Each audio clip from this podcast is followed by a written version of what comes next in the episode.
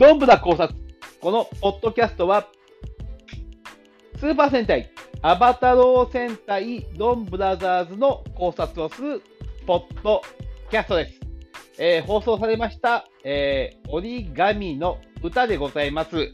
えー、冒頭からドンブラから、喫茶ドンブラからスタートするんですけど、やっぱり仕掛けが混んでますね。えー、と、過去回を聞いていただければわかるんですが、えー、私がずっとサルハラに、お前金ねえだろって突っ込んでたのを、えー、ブチギレの記事のが突っ込むというシーンからスタートしました。えー、いやー、佐野花やっと自覚しましたね。えー、私の方が一番長かったって。大体お前金持ってねえくせになんで飯を平気で食ったり、おでんを食いに行ったり、誰におごってもらってんだって話になってくるもんで、えー、やつはもうね、えー、そういうツッコミを入れる材料として準備されました。はい。えー、逮捕されました犬塚翼。えー、それを、えー、捜査するのが、えー、紀藤あ、えあ、紀藤はるかちゃんだ。紀藤はるかちゃんの、えー、おばさまになる紀藤いり子さん。えーえー、銃との問題を警察が把握して捜査をしているという状況でございます。さすがでございます。しかし、あの、ゆり子さん、あのー、瞳の中に松が浮かぶほど、あのー、イケメン好きでございまして、えー、松が浮かんで、一瞬、一瞬別なこと考えたんですけど、えー、ギャグパートだってことが分かりましたんで、えー、ゆじこさんは少しずつ気がついてますね。けどね、やっぱりおばあ様の木戸ゆり子さんが、あのー、はるかちゃんの、えー、盗作の犯人なんじゃないかと私はずっと思ってますので、えー、やっぱりね、不思議でございます。えー、で、ということで、えー、犬塚翼に警察が、えー、銃都事件の捜査協力を依頼するわけでございます。えー、彼の、えー、思い人であり、恋人である、えー、夏美。夏美がやはり銃都ではないのか。そのことを、えー、それとなく探ってくれというのが依頼で指名手配は解除されるわけでます。彼が、えー、逃走してた、えー、容疑、かけられた容疑というのは、あのー、劇団の合宿中に、えー、みんなが行方不明になったという事件の容疑者として、えー、彼が、え指名手配されていました。そして、え重度の件がわからないんで、えそのことを守護神である、え桃井仁に、え聞きに行くわけでございます。えージュートが、えー、人間界に移動するゲートを見張るのが、えー、守護神の役目。えー、桃井仁の犯した罪とは、桃井太郎を育ててしまった罪。うん、そのことに対して、えー、犬塚が、えー、育て方間違ってんぞっていうツッコミもまたいいと思いますが、えー、やはりその罪でございます。うん、やはり疑問が残りますね。ドン家の一族であり、えー、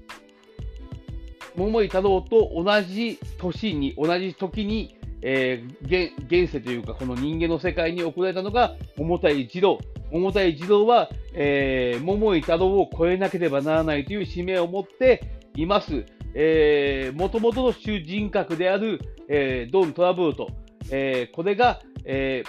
ー、やはり桃井太郎を倒すために、えー、桃井太郎を倒さなければならないということで、えー、このように存在します。そして、ドン家が作った、えー、村雨。村雨も、えー、桃井太郎の命を狙っております。えー、桃、桃大児童のとこには、えー、桃大児童ちゃんの自称、自称恋人である、ぬみちゃんだったっけ？ぬみちゃんが訪れまして、えー、彼が、えー、何しろいろんなものをまたこじ出しておりますので、またこれが次週につながってくる感じでございますね。えい、はい。で、まあ、そんな中、青春を追っていく一月が現れるわけでございますが、えー、翼は、やはり、夏美が銃となることを信じたくないわけでございます。えー、そして、戦いが終わり、えー、2の獣人である夏美が、えー、アノーニ、戦闘員のアノーニです。アノーニを捕食しようとしているところを目撃してしまいます。えー、そこに猫の銃と、えー、翼を追っていた、えー、犬塚を追っていた警察官の犬の、えー、犬でね、猫の中途が現れまして、えー、えー、と、